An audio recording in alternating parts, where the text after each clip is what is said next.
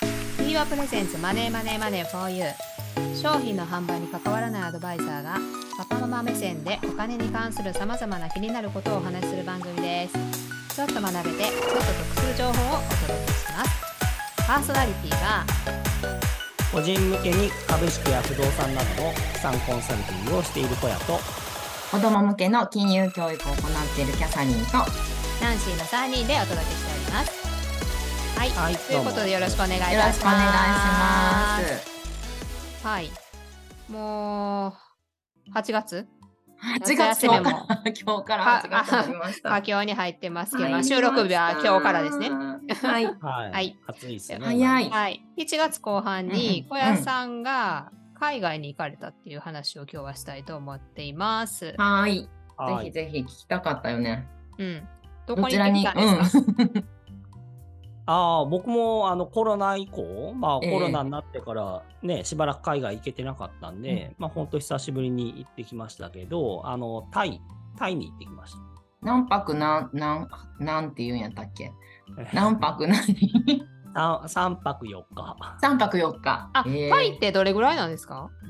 うんなんでどういうこと渡航時間渡航時飛間。行機で6時間ぐらいですね。おお。なるほど。結構私思ってたより遠いかも。羽田からですか？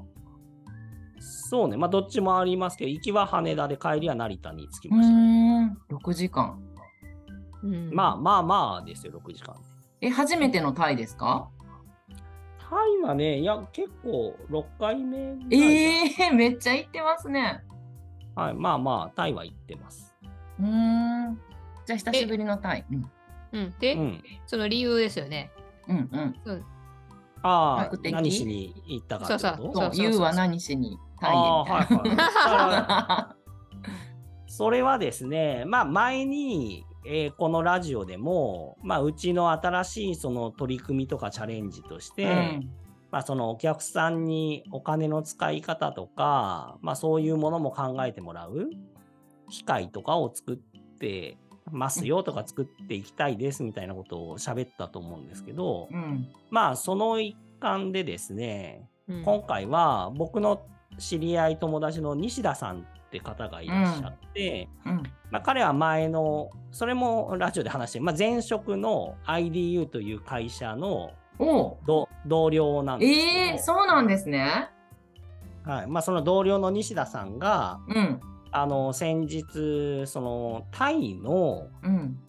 まあ、田舎の方の農村の人たちがうん。なんか、まあ、細かく説明すると結局住んでた場所を、うん。えーそこのエリアの駅国鉄の駅が、まあ、拡張工事をすると線路増やしたりとか駅を大きくしたりするんででその人たちはその国鉄の駅の敷地内に、まあ、勝手に無断で住んでたんですよだからほうほうほううんまあ邪魔だからどけって言われて、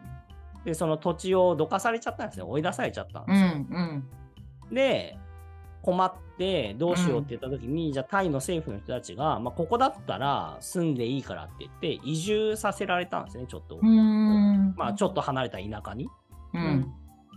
でそこの田舎で自給自足で、まあ、自分たちで畑作ってみたいなことを始めて、うんでそこの支援でその西田さんが、まあ、そういう、えー田舎の農家に、まあ、農業設備とか、うん。まあ、そういったものを支援して要は彼らが自給自足で生活できるうん作った農作物を、まあ、市場で売れるというかこう、うん。販売できるような、まあ、そういった体制支援を、へえまあ、してあげようよってことで、クラファンでお金を集めてたんですね。うんうんはい、で今回は僕もそれに、まあ、あの詐称ながら寄付させていただいてでよくあのクラファンで寄付したらなんかリターンがあるみたいうんうんなことあると思うんですけど、今回のリターンはその現地に連れてってくれるっていうリターンだったんで、うん。なるほど。まあぜひえじゃあぜひね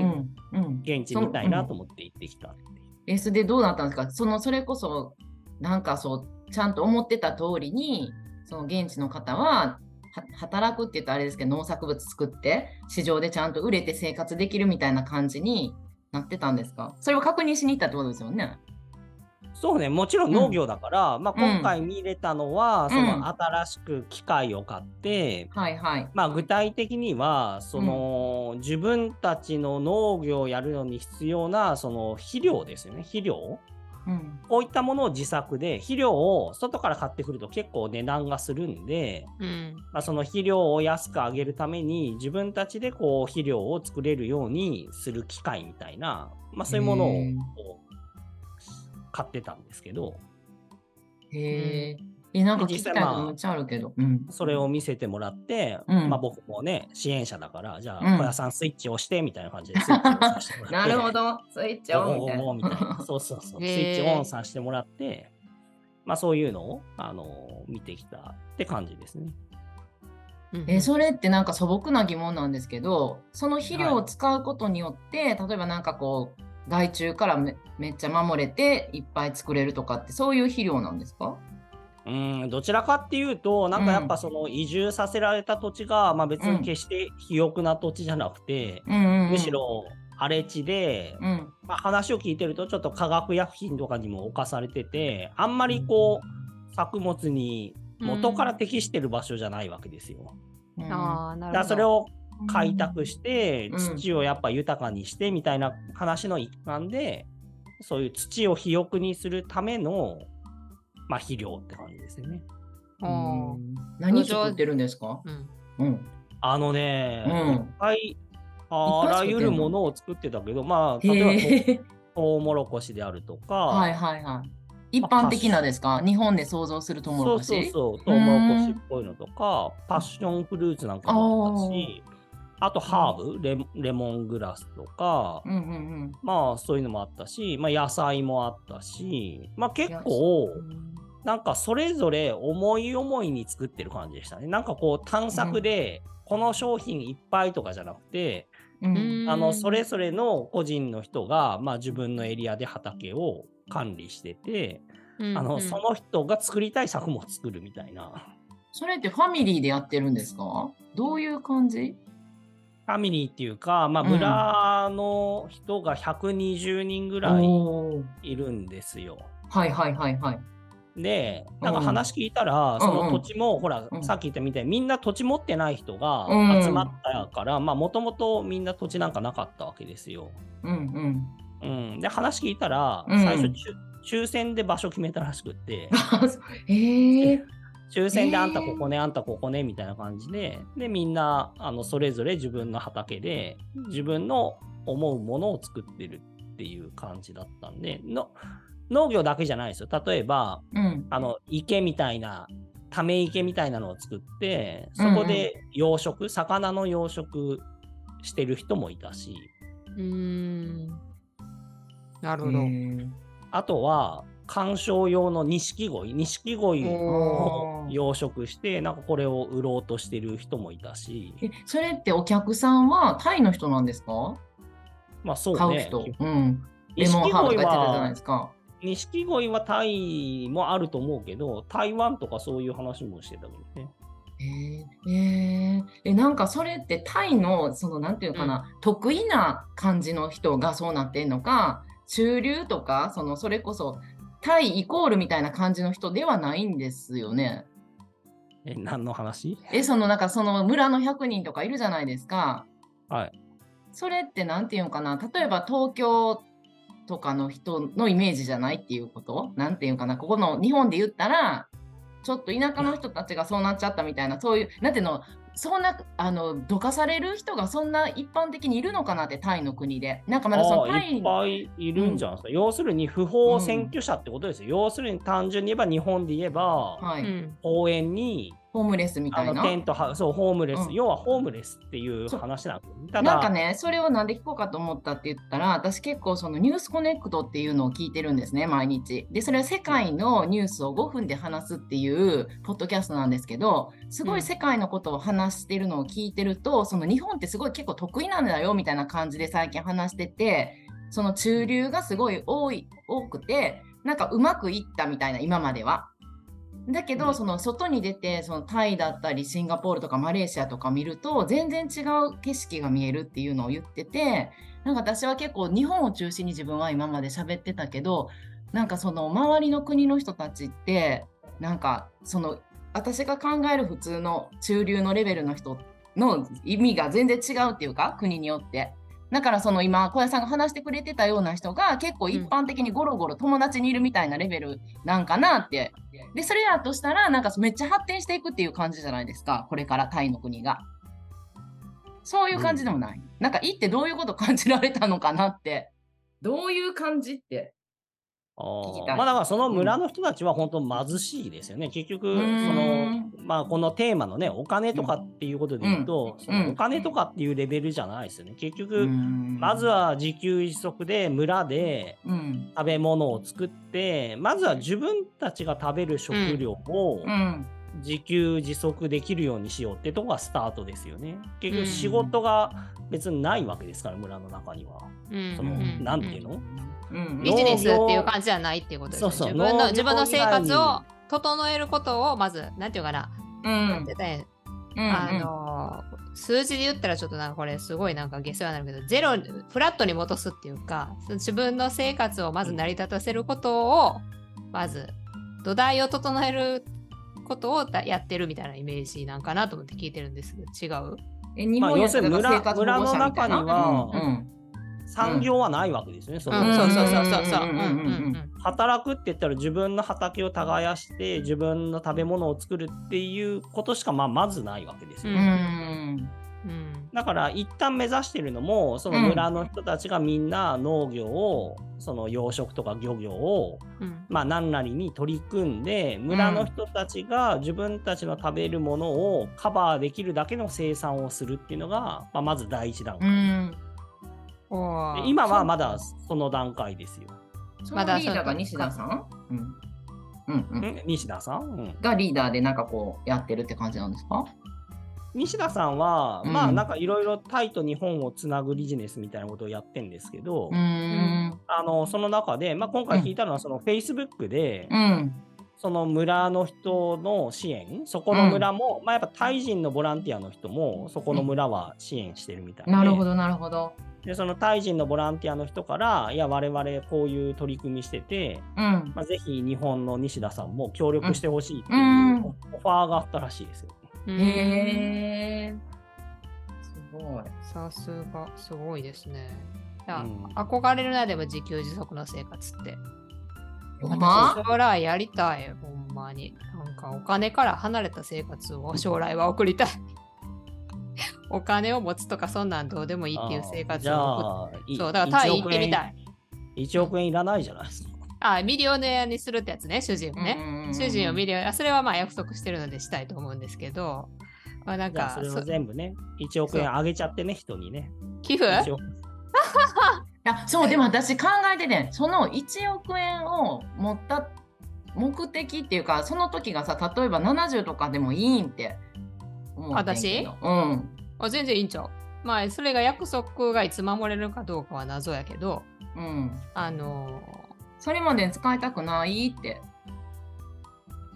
ーあ、そうか。うん、なんか私たちそのお金の4つの使い方するやんかうん。であの2割貯めましょうっていう話を一番最初にしてうん、 8割は使っていいよってそれこそその持ってるだけじゃよろしくなくて交換するのがあの、大事っていうかそれ言ってるからなんか余計昨日それやった時にうんなんかふと思ってなんか、なるほど。うん、それやったらまあ10億ぐらい持ってたらいいけどなんか使いたくならへんかなってそうか、矛盾してるか、そう言われてみれば。なんかそれまでにさだって我慢例えばしてたとしたらなんかやりたいことを機会損失してるっていうか、今やっとけたらとか今買っといたらよかったのにって思わへんかなって。ああ、うん、そうか。なんかうんイメージ的には1億円は触らずに生活できるようにしてあげたいっていう、それがミリオネアっていう感じ。なんかやっぱ10億ぐらい稼ぐみたいな感じってことまあ10億ってかね、なちょっとなんか、あれやけどちょっと無理かな、無理かな、わからんけど、なんうかんあの、あれかな、でも1億円は触らなくても、うんあの生活できるよっていうとこまで持っていきたい。うんうんで、私が、うんそうし、そうあなたを主人ね、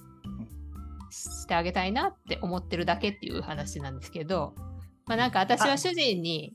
ごめんね、あの、うんあの奨学金は私って結婚する時借りてたんですね結婚する時すごいそれがよく話するんですけど奨学金っていう借金を持った状態で私は結婚したんですよねでそれがすごい主人にとっては申し訳ないなってずずっと思っててこれはいまみつちゃんが思かってんの、私がだあーって私の学費やのに結婚した後の人に払わせるってうん、専業主婦の段階時間があったから主人がその代わりに私の学費を払ってたことがあってそれはすごい申し訳ないって今でも思ってていつかは絶対自分で返すってそれをだから何倍にしても何倍かにしてんなるほ返どそうと思ってるってい金利うみのたいがなむっちゃ金利みたいなそうそういう感じでもあのタイとかそういうところに最後、あのそういう自給移住とかして、まあ日本でもいいんですけど自給自足の生活って非常に憧れるだから小屋さんとか見ててどう思ったんかなって、うんうんうんなんかある意味豊かな生活を送ってるような気が私はするんやけどどうかなって思うんですお金から解き放たれてうんうんそれとはちょまっあと違う、今の段階だと大変ですよやっぱそれあはあそうだっか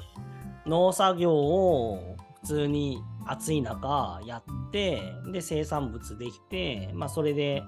やっと食べれるって話だからまあちょっとね豊かではないですよねああのそうか経まだ済的にはね、うん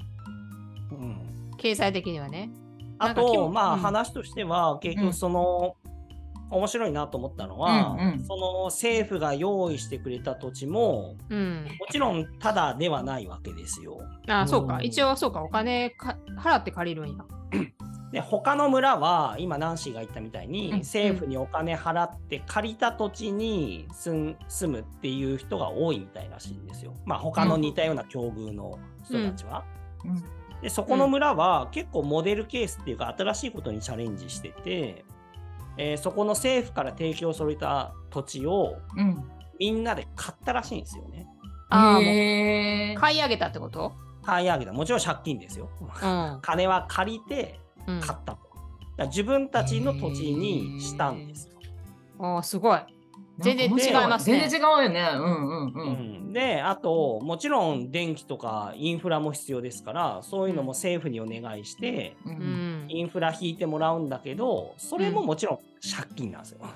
電気ないと生活できないから電気引いてもらうでうもん政府だってただではやらないから金払そうっですてよね電気引いてもらうわけですよ。うん。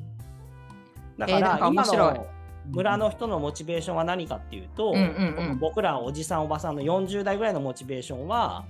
もうこの借金をなんとか自そうで分しょたちの代で返し切ってそうでしょ自分たちうのん子供の代、孫の代にはうん借金は残さずにこのうん畑であるとか家であるとか、まんあ、資産は残るようにして、うん借金を俺らの代で返そうっていうモチベーションで今みんな働いてるんですよね。だからゼロゼロに持っていこうってことですよね。マイナスで子供に引き継がせへんようにしようと思ってるっていうこと。そうそうそう。あはは。あ私のミリオネアの話もちょっとたま分かりやすいからミリオネアになってるだけでそれに近いと思います。だから 自分の子供にそうのんプラスっていう感じじゃなくて、うんマイナスのものは引き継がせへんように頑張ろうっていうなんうか、んいう感じうんイメージ。あタイの人と同じかも。そういう話。で、まあ、はいまだマイナスだし、うんその自給自足で言っても、まあ、まだね、自分たちの村のもの全部ってわけにはいかないんだけど、まあ、自分たちの村のものが自給自足できるようになったら、今度は外の、自分たちの外の世界に余ったものを売ってこうっていう、なるほど。まあ、ほら、キャサリンたちがね、余ったものを物々交換するみたいな話よくしてるとうん思うんですけうど、んうまんあ、そこまでまだ行ってないってことですよ。あのそのなるほ手ど前。ねなるほど。そういやでもエネルギーあるでしょうね、そういうある時が一番。なんかこう、だかいやら、まあ、こういうのはせっかく関わり合いあったら、やっぱうん5年とか10年とか関わり合い続けるのが多分よくて、うんその今マイナスのものがうんうん3年経ったらゼロになったとか5年経ったらプラスになったとか、うんまあ、そういうのをこうウォッチウォッチっていうのかな交流を持ってって、うんで何かしらこう手助けできることがあったら継続的に関わり合いやってやっていくっていうのが楽しいと思うんですよね。え、うんタイ語喋るんですか、なんかこう翻訳のやつとか持って行ってこうやって見せたりとかして小屋さんを交流するんですか、 2ポッつプン対ペイみ人たいなやつだっでけなんかああポップンカーとかね、あポコップンか うんうんあのへそう、タイ、タイ人で日本語できる人と、あと、えー、そんな人いるんですかーいいまあ、いるよね、日本で勉強してたとかね。えー、すごいあと日本人でタイにもう住んじゃっててタイ語できる人と、まあそのうん2人の人が手伝ってくれて、あのうん通訳的なことはねすごいそんな世界があるんですね。そうなんかで日まあ本でいる価値観と違うくないですかだからそんなに触れると。うんなんだろうまあだからまあ一番良かったっていうかうん面白かったのは、結局そのクラファンで寄付しました、で西田さんともつながりがあるから現地行きましたって言って村着いたら、うん大体村人100人ちょっとなんですけど、おうおうおうそのほぼ全員の村の人がもうその揃ってくれてて、そへのめっちゃ歓待してくれるわけですよ。え。へえ。コップンカーコップンカーっつって。そうそうまあなんかね着いたら、まああの仏教の儀式みたいなのもあってこれがへえ。その歓迎の儀式ですみたいな のねえなんかインディ・ジョーンズみたいな気持ちですよなんかあこの村着いたら迎えられたぜっていう。どんどんこうやってるなんみたといなだったーみたいな。へえ。ですごい喜んでくれてるから、うんあんなにね僕46年生きてますけど、うんうん。あんなにね歓迎してもらったことってやっぱないですよ初めての大歓迎ですよそんなことないかもしれへんけど。いやいやう本当ん、でもそうこか。の前大阪来てくれた時も大歓迎でしたそうだよいよ。やいや めっちゃしたよ。百何十人集まって歓迎してくれるあそうあそうかあ負けたあそっか二人やもんな。いやし本当にねなんていうのかなまあそれを言うねなんていうの喜びっていうか嬉しさまあなんか歓迎されてるなっていうのを味わえたのが、まあ、一番印象深かったですよねうーん。だからナイスレス。そうそうそうだからうんお金の使い方で言えば、うんうんその5万円寄付して旅行代10万ぐらいだと思うけど15万払ってうん人生で一番歓待されることがあったわけですよ。うんなるほだかど。らやっぱそういうことなんじゃないかなとは思ってるんですよね。その、うんうんうんうん一つのお金の使い方として。うん。うっん。確かてに。いうのを、こう、伝えたいんですけど、うんうんなんか、なかなかどうやったら伝わるかな、みたいな。今日でもこれ話したからちょっと。えこれ動画とか撮ってないんですか、あー確かに。あ向こうのその歓迎されたそのほん感まや動した瞬間の動画とか、あああるよ、あるよ。あそれ見たうい。んなんか YouTube 持ってませんでしたマネーライフプランニングで。うんはい、ねななんかちょっとバックミュージックかけてうんありますよ。じゃあちょっと。やってほしいでそうす。そうそう、見てみたたいですい。ね見てみたい見てみた後いで。。うんはい人わかりま生したでじゃあ後で46年のっていうねシ。ェアしておきます。うん。あ、はいぜひぜひぜひ。お願いしますはいはい。そんなとこで、他にはありますかいや聞きたいことはいっぱいありますけ どあのーはいまあ、ちょろちょろいいです。まだ大丈夫まだいいんじゃないですか。あそう何何聞きたいことって気になるよね。はい。いやだからその、うんあの投稿 Facebook の投稿をちらちらまあ見てたわけですうけんうど、んうんそのまあそのカフェみたいなとこでご飯食事されてたりとかうん。あったじゃないですかその私はすごいその、その人のその国の暮らしのそのなんていうのお金まあ一応うおん金に関することを聞くと、そのキャッシュレスの事情がどうなってるのかとか、うんうんうん空港でどうなってたんかとかそういうのうんうがんすごい聞きたいなって、うん。聞きたい聞きたい。お前キャッシュレスとかは、うん。バーツみたいな。ねタイは普通ですね。まあ、要は、クレジットカードは普通に使えるから、まあ、買い物でクレジットカード使いますって言ったら普通に使えますけど、うんその日本みたいにスイカとか、あの、何 ?ID とか、あそううんうんうんこうキャッシュレスでピッとかっていうのは、うん、タイは少ないですね。差し込むパターンってことクレジットカードでも。そ機うそう械にそう差し込むパターンうん差し込むパターン。なんか、電車とかはあのビザであればピッてタッチするだけで乗れるって言ってたけど、うんうんうんうんうんうんうんちょっと僕はビザじゃなかったんで、なるほど。お金結構使ったってことですか現現金まあは。基本そう紙とかコインとかを使いますねタイだとね普通えに。、あと物価感はどんな感じなんですか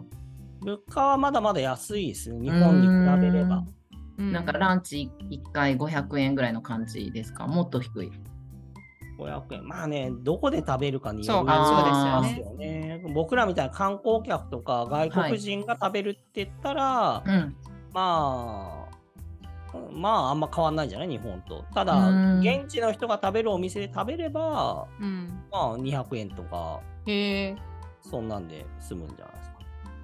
へえうんこんうん、なんかその観光も結構盛んですか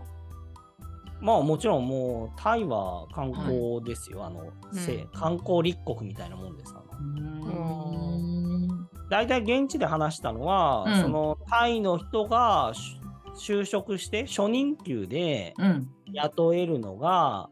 まあ、8万ぐらいになってきたねっていう日本円で言えばね、うん。まあ、そういう話をしてたから、まあ、だいぶ高くなったねみたいなことを言ってたから、うんうんうん。まあ、社会人になって最初の会社で初任給が8万だねみたいな世界だから、うんまあ、日本の半分ちょっとぐらいじゃないですか。そうかまあ、日本そうですね20万前後ぐらいでしょ、多う分ん、そうそう、そんなもんですよね。なるほど、それぐらいの経済力がついてきてるっていうことですね。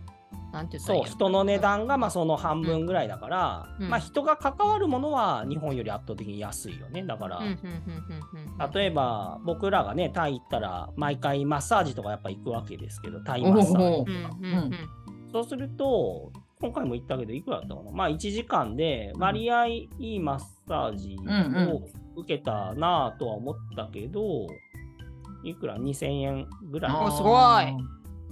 なるほどいやでもそうかタなイの人がこのうん前私たちその、逆にタイから日本に来て仕事してる人と一緒に仕事をしたんですけどうんそのその時にそのタイの人がお話しされてたのがあの拙い英語で話したのであんま伝わってるか分かりませんけどなんかタイとそうかあの人タイかうん、タイと日本はすごい、だからまあ親和性が強いとでタイの人は日本のことも好きやしうんでたあの味覚も大体近いからすごく、あの親和性が強いと思うのでぜひタイに遊びに来てくださいって言ったのがすごい印象的やったんですよね。みたいなうん、なんかすごい行ってみたいなってなんか今小屋さんの話聞いててもなんか思ったよりは安くで行けそうやし食べるものもちなんか合いそうな雰囲気うんうが、んあるなぁと思ってじゃあうん、ぜひ2人もその村に寄付してもらっていきましょうよ。 うんうんうん寄付したらいけるんですかいや、寄付して連れてってもらいましょうよ。えー、行きた寄付して、ねそのガイドがつくみたいな感じですよね自分で旅行する時まあ、その西田さんが案内してくれてますしう、んうんいうんうんあのー今回はまあ村だけじゃなくて、さっき言った村で生産余剰というか、余剰ができてきたら農作物を市場に売りに行くんだけど、うんまあ、その時に、うんあのーなんていうの、有機農法で、むオーガニックで、うんこうやって高く売りましょうって言って、その高く売ってくれるオーガニック野菜を扱う会社とかにも行ってきたんですよね。うーん村でこういうものをオーガニックで作ってできたら一緒にマーケットに売っていきましょうとかおービジネスすごいそうそうそうそういうこと面白いい、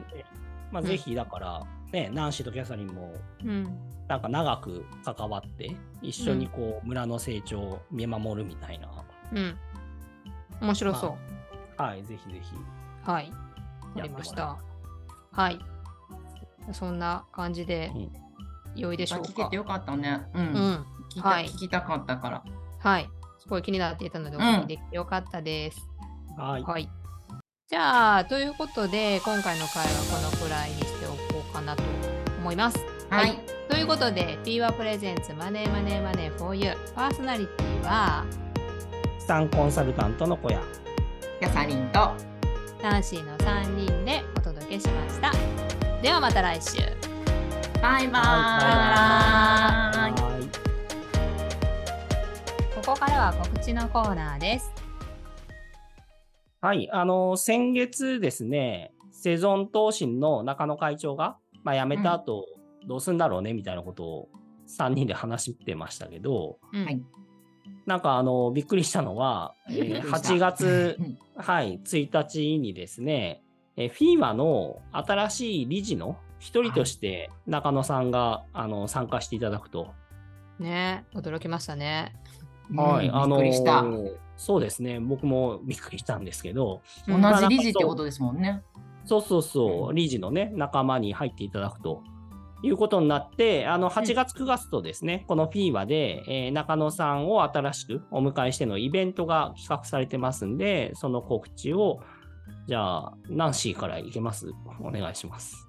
はい。えー、とまず1つ目は8月20日 P はマンスリーセミナー215回の講師として、えー、と中野さんがお話になります、えー毎月やってる分のこの講師岡本先生がお話しされてその後お一人ゲストスピーカーがいらっしゃるんですけどそこの部分のゲストスピーカーが中野さんっていうことですよね。はいはいあの、リンクとかはこっちで貼っておきますんで、お願いします。はーい。9でそれ月からもうの一つ。キャサリンお願いします。キャサリンいけるいけいない。けない。じゃあごめんなさい。 はい、あとは9月8日ですね、8日の金曜日に、あのこのフィーバーがですね、えー4周年の記念イベントをやるということで、フィーバーサムライズということで、こちらも勉強会の方に、えー岡本先生もそうですし、えー中野さんも来てですね、えー皆さんで、えー4周年記念のイベントをやるということで、こちらも、あの懇親会もあるようですんで、えーセミナーの申し込み、懇親会の申し込みをリンクで貼っときますんで、えーラジオを聞いてる方ね、まあ、東京にいらっしゃって興味ある方がいたらですね、ぜぜひひご参加。これだからお願いし FIWA ますの会員じゃなくても興味があったらどっちのセミナーも参加できるっていうことですよね。はい、むしろうんラジオを聞いてますぐらい言ってほしいですね。あ、うんほんとほんと。で、なんかはい最初の告知の方は、ズームでも、後でまた。もらはい、えるって岡本さんの方は、うんはい、オンラインでも参、オンラインで参加するんですね、もともとね。もともとオンラインの参加ですね。で、はいえっ、と、後日でも、リアルタイムじゃなくても後日でも受けれるこ、受けることができるようにはなっています。はい。はい、録画したものを見れるようになってますので、えーまあ、岡本さん、あるいは中野さんのね、最新の話が気になる方は、ぜひご参加ください。よろしくお願いしおます。願いしお願いしまます。